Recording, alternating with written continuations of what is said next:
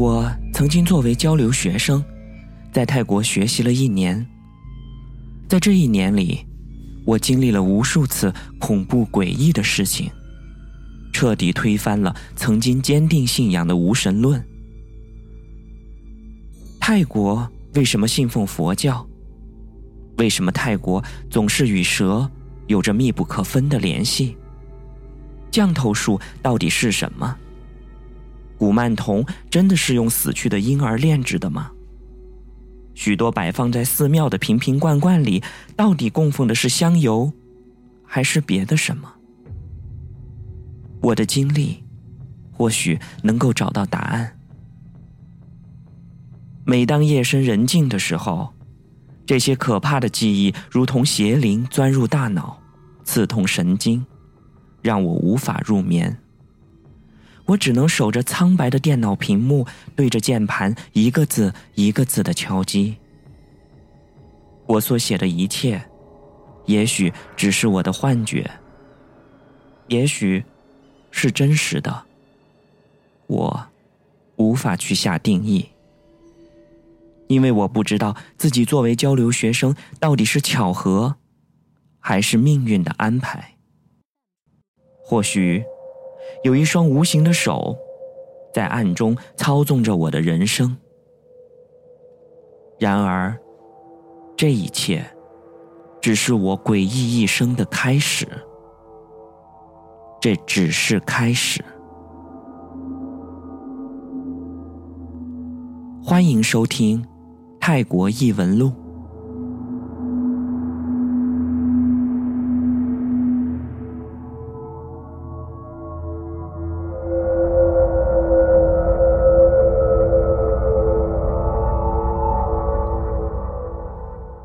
坐上飞往泰国的飞机，恐高的我清晰的感受到，机舱地板把我向上顶，重心却不停的向下坠的落差感，不由得有一些头晕目眩。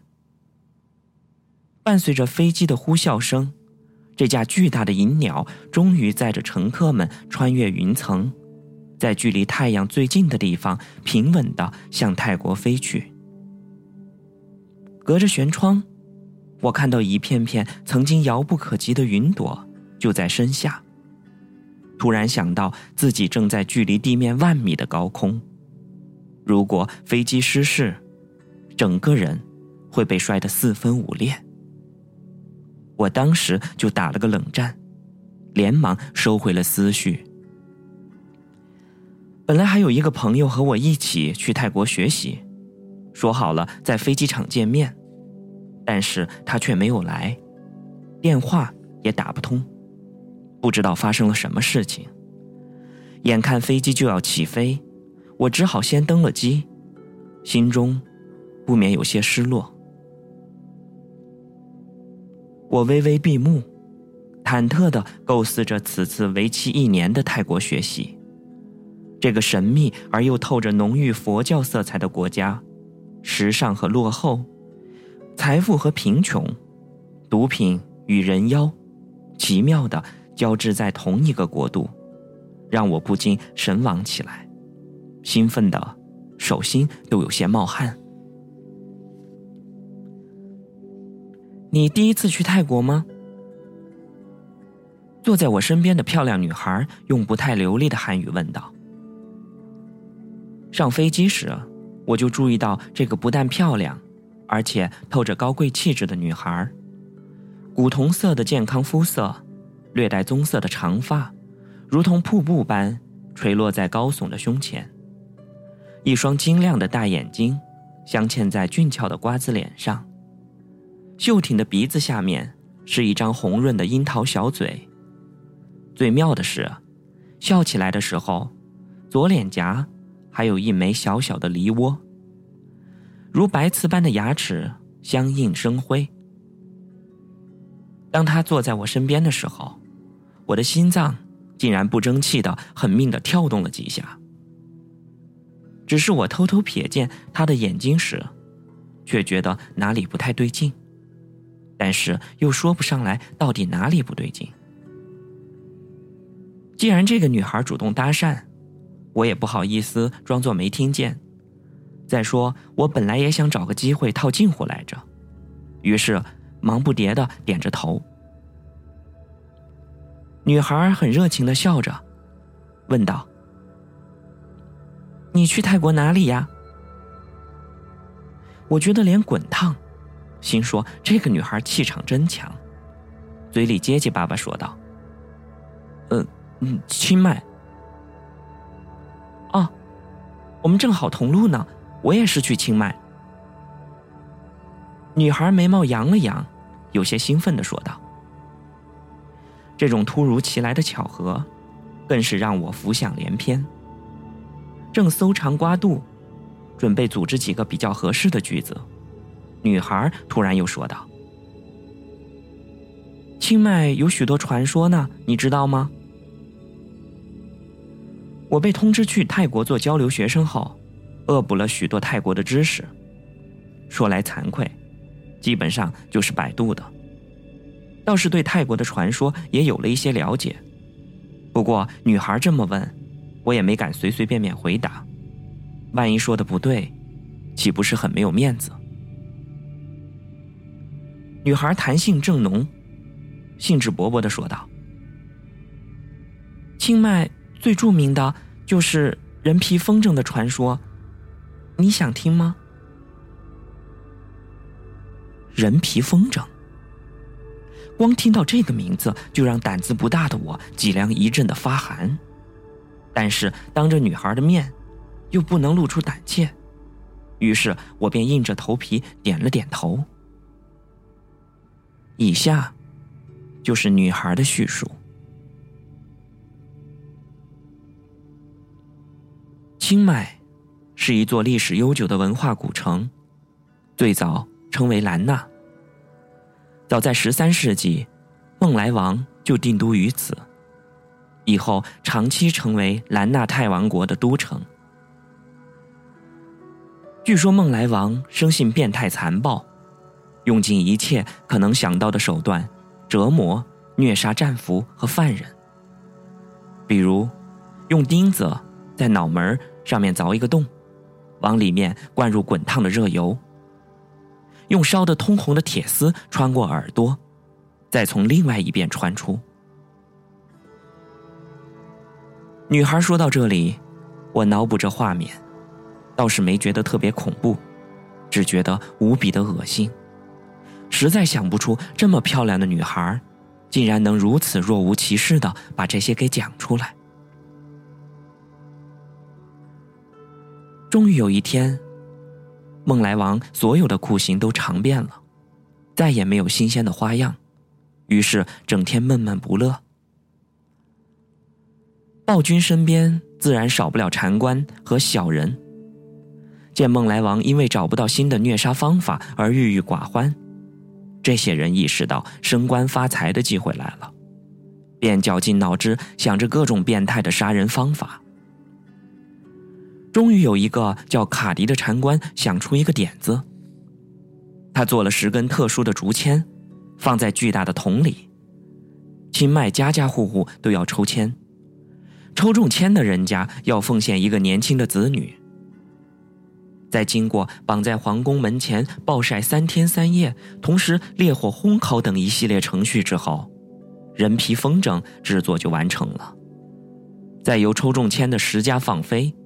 谁家的风筝飞得最低，那一家就会被用各种酷刑进行虐杀。而剥皮、加工、制成风筝的过程，必须由子女的父亲亲手完成。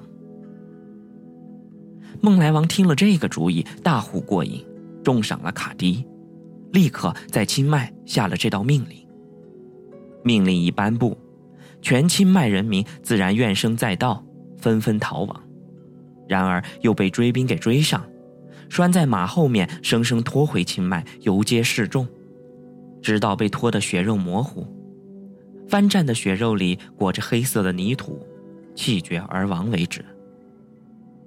全国各地也出现了少数的暴动，但是都被孟来王强大的武力镇压了下去。起义的人的死法，更是惨不忍睹。武力是最好的信仰。渐渐的，清迈家家户户都接受了这个残酷的法令，他们只能在心中对着佛祖暗暗的祈祷，不要抽中那十根竹签就好。抽签的那天，自然是万家欢乐十家愁。没有抽中的欢天喜地，高高兴兴的回了家；而抽中的那几家，有的当场放声大哭，有的则傻了眼，有的却疯了似的大笑起来。而最无巧不成书的是，当桶里还剩两根竹签时，第十根竹签还没有出现。在场的所有人看到剩下来的两人，都不禁唏嘘起来。这两个人一男一女，都是孤儿。男的叫拓凯，女的叫秀珠，自有青梅竹马。拓凯被称为全清迈最英俊的男子，而秀珠则是全清迈最美丽的女子。再过几天。就是他们成亲的日子，许多善良的人不禁为这对情侣潸然落泪。但是谁也没有想到的是，在不远处的高台上监督的卡迪，脸上却浮现出了意味深长的笑容。拓凯和秀珠知道，两人中必有一人要死，被制成恐怖的人皮风筝，自然相拥而泣。拓凯哭的甚至比秀珠还要凄惨，倒是秀珠要坚强一些。他抹了把眼泪，对拓凯说了一句：“来生再见。”便要去抽决定生死的那根签。拓凯猛地拽住了秀珠，抢在秀珠前抽了签，跑上高台交到卡迪手里。卡迪拿着手里的竹签看了一会儿，宣布拓凯并没有抽中。而最后一个要被制作成人皮风筝的，是秀珠。说到了这里，女孩那双幽幽的大眼睛直勾勾的盯着我，笑得很灿烂的问道：“你知道后面的故事吗？”我被女孩盯得没由来的打了个冷战，通体寒冷，只觉得汗毛一根根的竖了起来。心里说不出的不舒服。在飞机上听到这么虐心的故事，显然也不是什么愉快的事情。偏偏这个传说让我听得又很入迷。听到女孩这么问，我认真的想了想。他们殉情了？没有。拓凯娶了卡迪的女儿。女孩的声音空洞而悲伤。什么？我失声的说道。我曾设想了无数的结局，唯独没有想到真正的结局竟然会是这样。女孩轻轻的叹了一口气，说：“没想到吧？卡迪的女儿是个怪胎。”以下是女孩的叙述：卡迪的妻子是他的表妹，他们生下了女儿。据说在出生时就把接生婆吓疯了，谁也没有见过这个女孩。但是据佣人说，那个女孩生下来的时候只有一只眼睛，还被额头上多长出来的一块红紫色的肉坨遮挡住了。他的下巴尖得异常，只有半边脑袋，后脑像被刀削过似的，整整齐齐的平着长了下来。左手臂和躯干被一层薄膜轻轻的粘在一起。双腿像海豚的下体一样，是个圆滚滚的肉条，全身长满了细细碎碎的鳞片，活脱脱像一条变种的蛇。他当时就想把这个怪胎给杀掉，可是毕竟是母亲身上掉下来的一块肉。母亲苦苦的哀求，说：“既然佛祖让他降生到这里，就有佛祖的道理。于是那个女孩像狗一样被关在屋子里，不能见人。每天只有母亲给她送饭，她只能隔着窗户看着兰纳城明媚的天空。母爱固然伟大，可是母亲在不经意间也会对女孩流露出厌恶的表情。这一切都深深的刺伤了他的心。但是这个女孩却有着黄莺般的歌喉和异常聪明的头脑。然而，由于常年被鄙视和嘲笑，以及幽闭的环境，她也拥有了比蛇蝎还恶毒的心肠。在那间幽暗、潮湿、长满绿苔的屋子里，经常出现毒蛇、蜘蛛、蜈蚣、蟾蜍这样的毒虫。有的时候肚子饿了，他会像蛇一样在屋子里爬来爬去，抓那些毒虫来吃。直到有一次，为了抓一只老鼠，他从墙洞里发现了一本残旧的书。那本书上没有字，全是些稀奇古怪的图画。而聪慧的他竟然通过图画，看懂了这本书的意义。这是一本古书。直到有一天，当女孩隔着窗户看到英俊的拓凯和美丽的秀珠给禅官家里送玫瑰的时候，她被拓凯深深的迷住了，也疯狂的嫉妒着秀珠。于是她想到了古书里的一种古树，然后，便有了人皮风筝的献祭。竹签被做了手脚，最后两根签都是特殊签。当拓凯抽中特殊签冲上高台的时候，爱情终于被恐惧和求生欲击溃。当卡迪悄悄地对他说可以活下来，只是要牺牲秀珠娶他女儿的时候，他犹豫着答应了。人皮风筝残忍的制作过程，也只是巫术的一个步骤。当人皮风筝放飞之后，吸取的太阳的阳气。就可以完成这个古树最后的程序——换皮。另外九户人家的子女和飞得最低的全家，都只是一个骗术的牺牲品。秀珠的皮是拓凯亲手剥下来的。据说拓凯剥皮的时候非常的悲伤，垂死的秀珠勉强睁着一双美丽的眼睛，对他说：“来生再见。”时。拓凯含着泪答应了。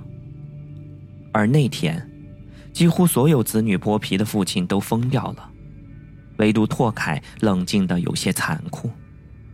他的心已经被求生的欲望变得邪恶、残忍。风筝放飞结束，那张人皮风筝被放进了府邸。换皮的过程不得而知。但是当拓凯看到卡迪的女儿的时候，几乎不敢相信自己的眼睛。他听说过未婚妻是个怪胎，本来心中充满了恐惧。可是，当他看到了和秀珠一模一样的人站在自己面前的时候，他还闻到了奇异的香水味，不由得心神荡漾，完全被迷住了。他不知道的是，卡迪女儿用尸油制作的迷情香水，可以让心仪的男子完全陶醉。哪怕面前是一头母猪，也会毫不犹豫的疯狂爱上。而那些尸油，是从烈火烘烤的十个人身上提炼的。女孩说到这里，端起一杯清水，润了润嘴唇。我则听得心中万般滋味，不知道说什么好。成亲那天，卡迪家里祝贺的人络绎不绝。当来贺亲的人看到新娘与秀珠一模一样的时候，都惊讶不已。但是很快，他们的注意力就被满桌异香扑鼻的各式菜式给吸引了。而拓凯只是痴痴迷迷的看着新婚妻子发呆，谁也没有注意到，新娘虽然笑容如花，眼神中却透着深深的悲伤和凄厉的怨气，宴席上，一位德高望重的僧侣双手合十，眼观鼻，鼻观心。泰国是佛教之国，对僧侣异常尊重。这位僧侣面前桌子上的珍馐佳肴更是数不胜数，可是他却没有动过一筷子。宴席进行到一半，新郎新娘来到僧侣这桌敬酒。僧侣深深的看着新娘，把那一杯素酒倒在地上，仰天长啸而去，只留下了一句话：“劫是劫，报是报，人皮裹蛇心，患难无真情。”正围着佳肴饕餮的贺客们没有在意僧侣说什么。只是甩着腮帮子，吃得满满的油光。僧侣的徒弟紧跟着师傅出了门，走了很远才询问为什么。僧侣长叹一声：“你总是贪这口蛇之欲，殊不知已经中了这邪蛊，还要你跟随我多年，倒不像那些凡夫俗子，只为六欲而活。”徒弟大惊。僧侣从怀中掏出一小截竹筒，拔开塞子，从里面爬出一条翠绿色的小蛇。僧侣突然捏住了徒弟的嘴，把小蛇给塞了进去。徒弟连反应都没来得及，那条蛇就已经顺着他的喉咙钻进了食道。过了不多时，徒弟满脸痛苦，翻滚在地上抽搐着，忍不住哇的一声呕吐了出来。而他吐出来的沾满粘液的东西，竟然不是刚才吃下去的美味佳肴，而是一只只的癞蛤蟆、蜈蚣和蜘蛛。僧侣悲哀的看着远处府邸，默默的说道：“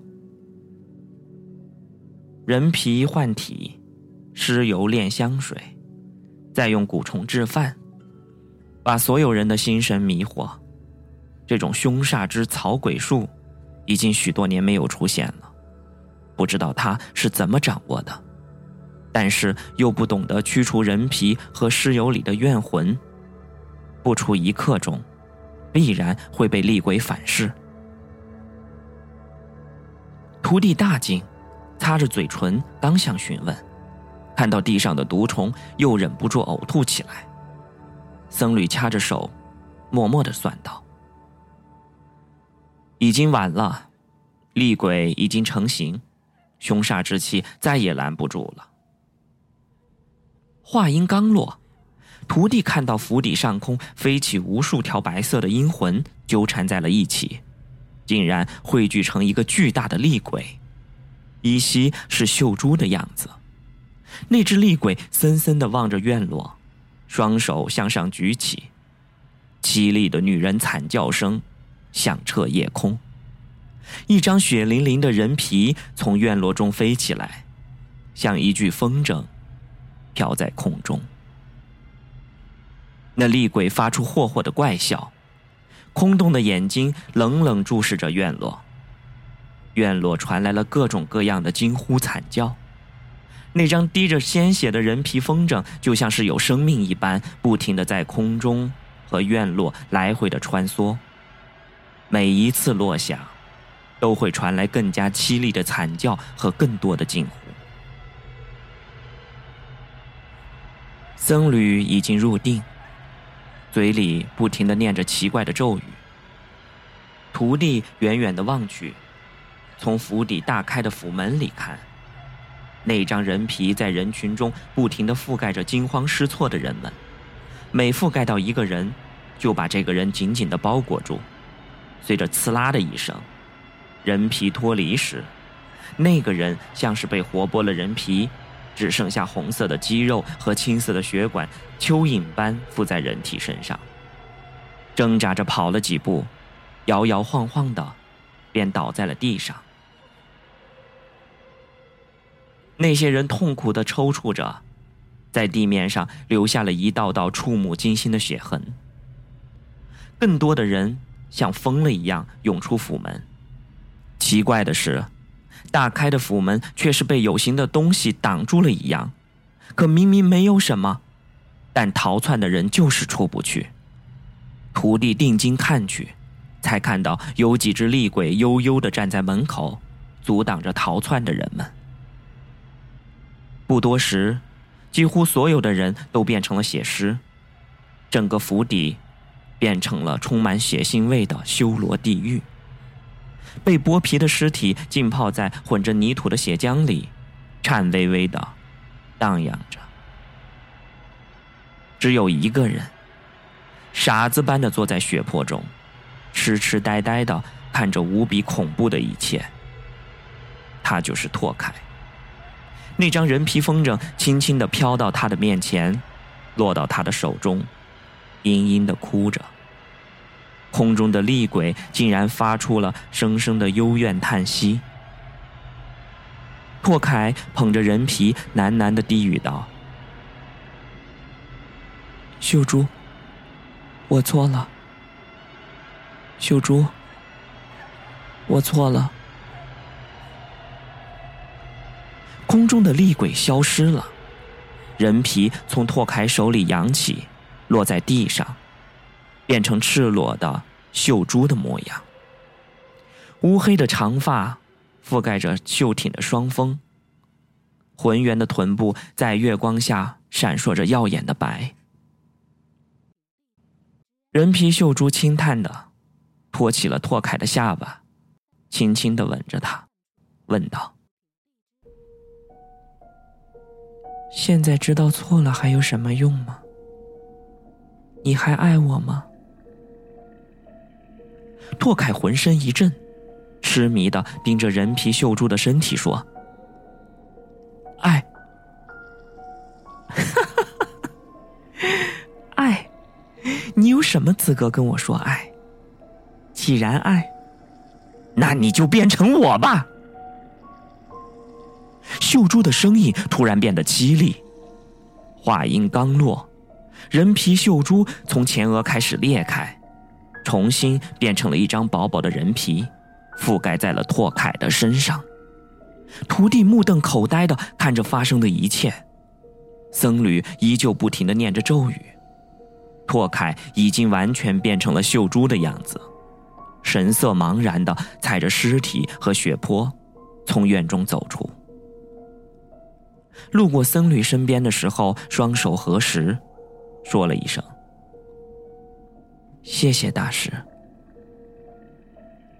僧侣突然圆睁双目，厉声的喝道：“这是结束，我无力阻止，望以后好自为之。”变成秀珠的拓凯消失在了茫茫的夜色当中。僧侣向院子内走去，对徒弟说道：“随我清账去吧。”一个时辰之后，曾经繁华的官邸化作一汪大火，映红了半边夜空。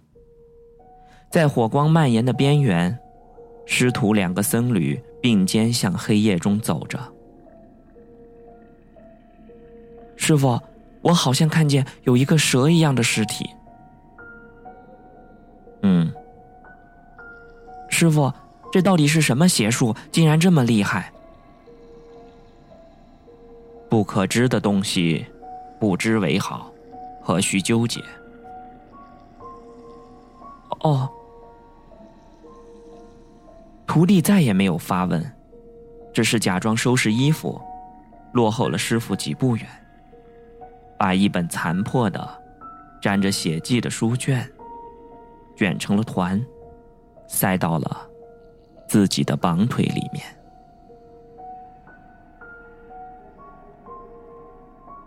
说到这里，女孩久久的没有说话，我听得意犹未尽。想到传说故事里面的情节，既觉得毛骨悚然，又觉得无比的真实，忍不住问道：“这个到这就结束了？那那个变成秀珠的拓凯呢？呃，还有就是那个蛇人是怎么回事？什么是草鬼？”哦，对了，那个徒弟往绑腿里面塞的那个书，是不是那个禅官女儿从墙洞里翻出来的那本啊？女孩看着舷窗外面的白色云朵，声音变得很沙哑。拓凯变成秀珠以后，游走于世界各地。谁也不知道，他已经是被人皮包裹的尸体。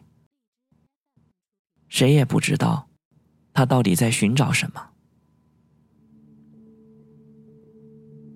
女孩说完了这句话，伸了一个懒腰。我好像听到了轻微的布帛撕裂的声音。他又整理一下了头发，起身，向洗手间方向走去。我闭上了眼睛，回忆着传说的每一个细节。不知不觉间，竟然睡了过去。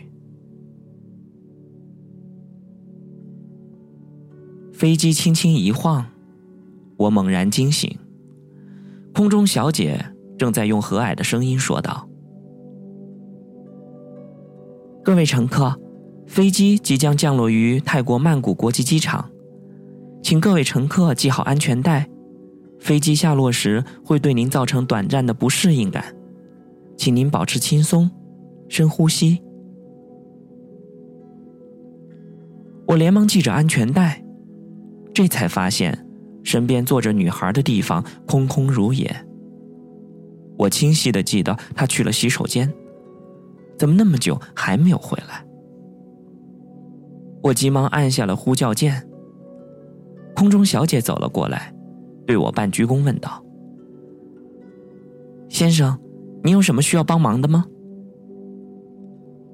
我轻声的问道：“哎，刚才坐在我旁边那个女孩哪儿去了？”空中小姐疑惑的看着我，脸上闪过一丝惊恐：“先生，您从上飞机的时候身边就没有人呢？”我心里一惊，什么？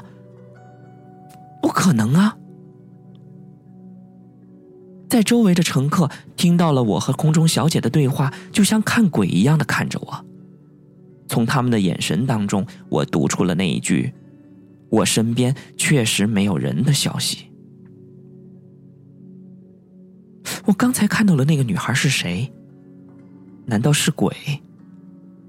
他讲的这个传说是什么意思？我刚才真的遇见了鬼，还是幻觉？纷乱的思绪和莫名的恐惧，不停的撞击着我的脑神经，让大脑刺痛了起来。空中小姐关切的问道：“先生，您没事吧？有什么不舒服的吗？”我连忙摆了摆手，尴尬的笑道。哦，不好意思，刚才做了个梦，现在还有点迷糊。先生，在飞机上经常有乘客出现神经错觉，尤其是恐高症和幽闭环境恐惧症患者群，您注意转移一下注意力，放松精神就好。空中小姐的话让我踏实了不少。紧接着，空中小姐又笑道。其实，您身边有一个座位本来是有位先生的，不过不知道为什么他没有登机呢。我记得，那位先生好像叫拓凯，听名字应该是一个泰国人。拓凯，一阵彻骨的凉意从我的心里慢慢的散发，冰冻了我的血液和身体。我扭动着脖子，发出咯咯的声响，望向身边那张空空如也的座椅，我仿佛看见了一道白色的鬼魂坐在那里，慢慢的拨弄着手里橘黄色的人皮。我越想越害怕，急忙把视线转移到了窗外。飞机已经穿过云层。曼谷的高楼大厦，就像多米诺骨牌似的罗列着，好像一推就能依次碰到。晴朗的天空，绿树成荫的曼谷，秀丽的景色让我轻松了许多。我甚至也相信自己刚才是因为恐高产生了错觉。也许，这只是一个梦，一个太真实的梦。天空中忽然飘过了一个东西，在舷窗面前一闪而过，又被一阵风给吹了回来。我仔细的看去，那空中飘着一张橘黄色的人皮风筝。